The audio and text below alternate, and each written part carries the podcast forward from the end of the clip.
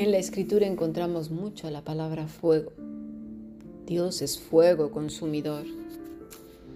El fuego lo veremos al final de cuentas cuando tengamos que rendir delante del Señor. Toda, toda la humanidad. No se salva ninguno. Y unos serán para salvación y otros para condenación en el fuego.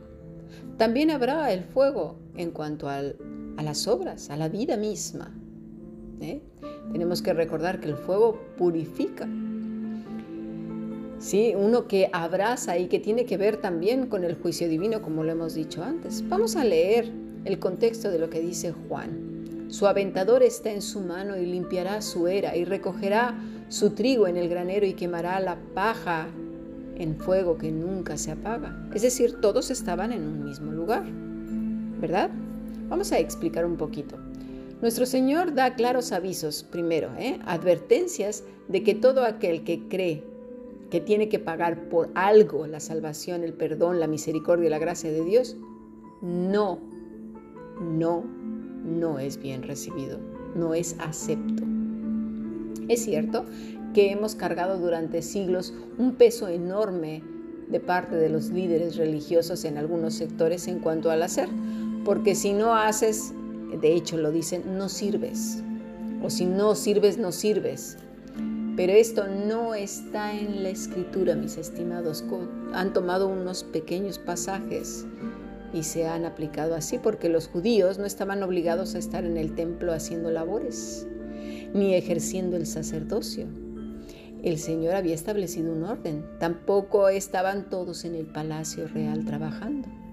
Así que hay quienes por no estar trabajando dentro de las labores del templo se sienten culpables o que no sirven para nada, ignorando que su vida misma es la que sirve para la gloria de Dios. La gran comisión es aquella en la que la vida misma es un evangelio viviente que enseña las verdades de Cristo con su propio aliento, su diario vivir, las reacciones que tiene hacia la vida y hacia los demás, de manera natural y espontánea.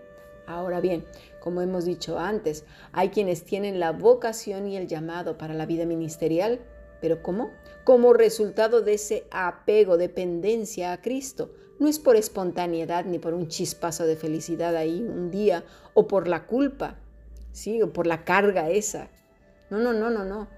Ni tampoco porque es en respuesta a las demandas o indirectas de ciertas personas. Observa, por favor, con detenimiento, lee toda la escritura con cuidado, Observa cómo han sido llamados los hombres y las mujeres de Dios y verás que no fueron en ninguna de las circunstancias que he mencionado antes, sino en una profunda relación con Dios. un catalizador de autojustificación o de la carga por obras, grábate esto, ¿eh? es la culpabilidad. Cuando no haces, y lo digo entre comillas, lo que supuestamente deberías hacer, empiezas a sentir culpabilidad. Ay, ¿por qué no he ido? ¿Por qué no he hecho? ¿Por qué no? Eso quiere decir, ¿sí? Que ahí tienes una carga de culpa. Ahora bien, voy a explicarlo, ¿eh? Porque vas a decir, y entonces ya no hago. No, pero es esa culpa que, que no te deja descansar porque no haces. No sé si me doy a entender porque lo digo en el contexto en el que lo mencionan muchos líderes. Si no sirves, no sirves. No, eso, es, eso no está en la escritura, por favor. Ahora, ¿eso quiere decir que debo de ser irresponsable y dejarlo todo cuando me apetezca? Eso no es así. Cuando adquirimos un compromiso como hijos e hijas de Dios, lo cumplimos en todas las áreas, facetas y roles de la vida. Dice Jesús que nuestro sí sea sí y nuestro no sea no. Además dice mucho de una persona sus compromisos, cumplir con lo que ha prometido, sea donde sea. Y también la honestidad y decir la verdad si puede o no puede hacer según qué cosas. Es verdad que muchos pastores se ven solos porque no hay gente comprometida que quiera colaborar con ciertas cosas que además se hacen en secreto, que no son vistas, que no son valoradas por otros o reconocidas. Una obra, cualquiera que sea, y lo digo obra de construcción, por ejemplo, o, un proyecto, requiere muchas manos, mucho ánimo, mucho amor, mucho fruto.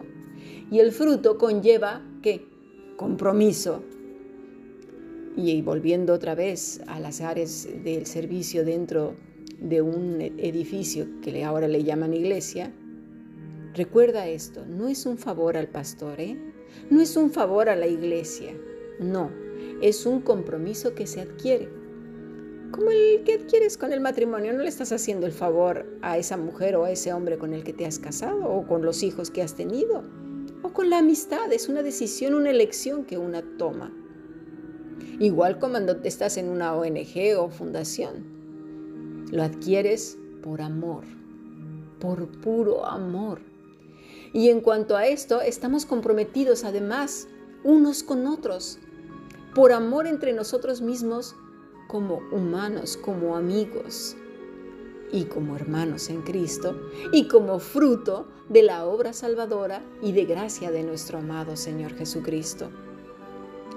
Y entonces volviendo, bautizados con fuego su aventador esté en su mano y limpiará su era y recogerá su trigo en el granero y quemará la paja en fuego que nunca se apagará.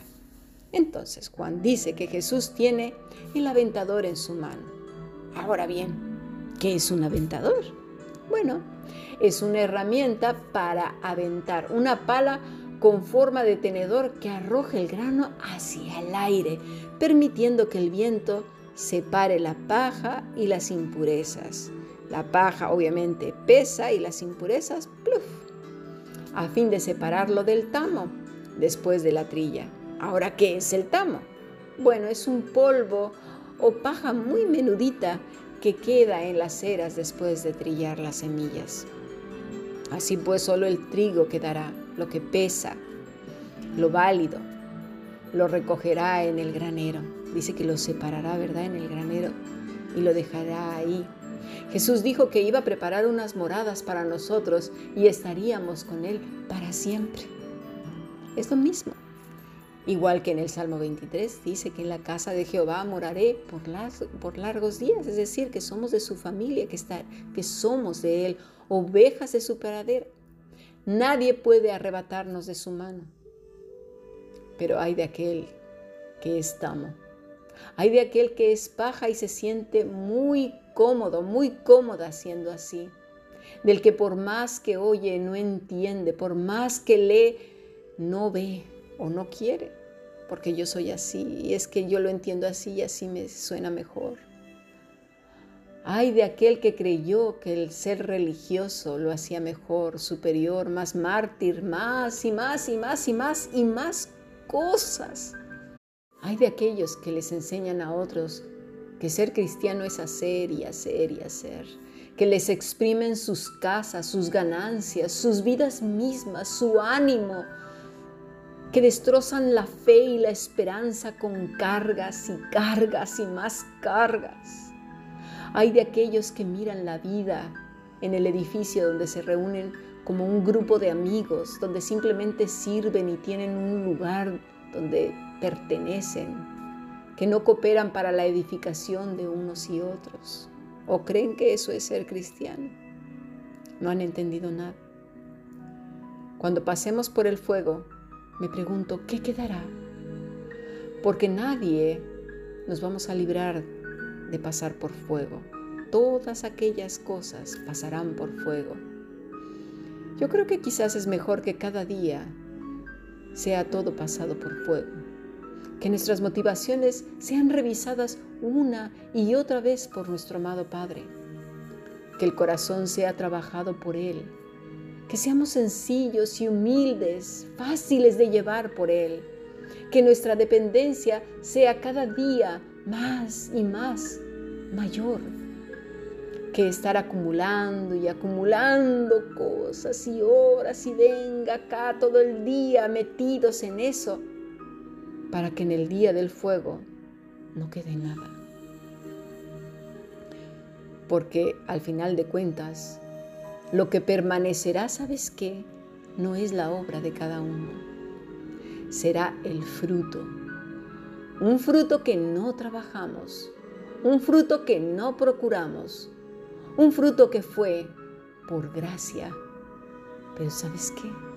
como resultado de vivir apegado a Él.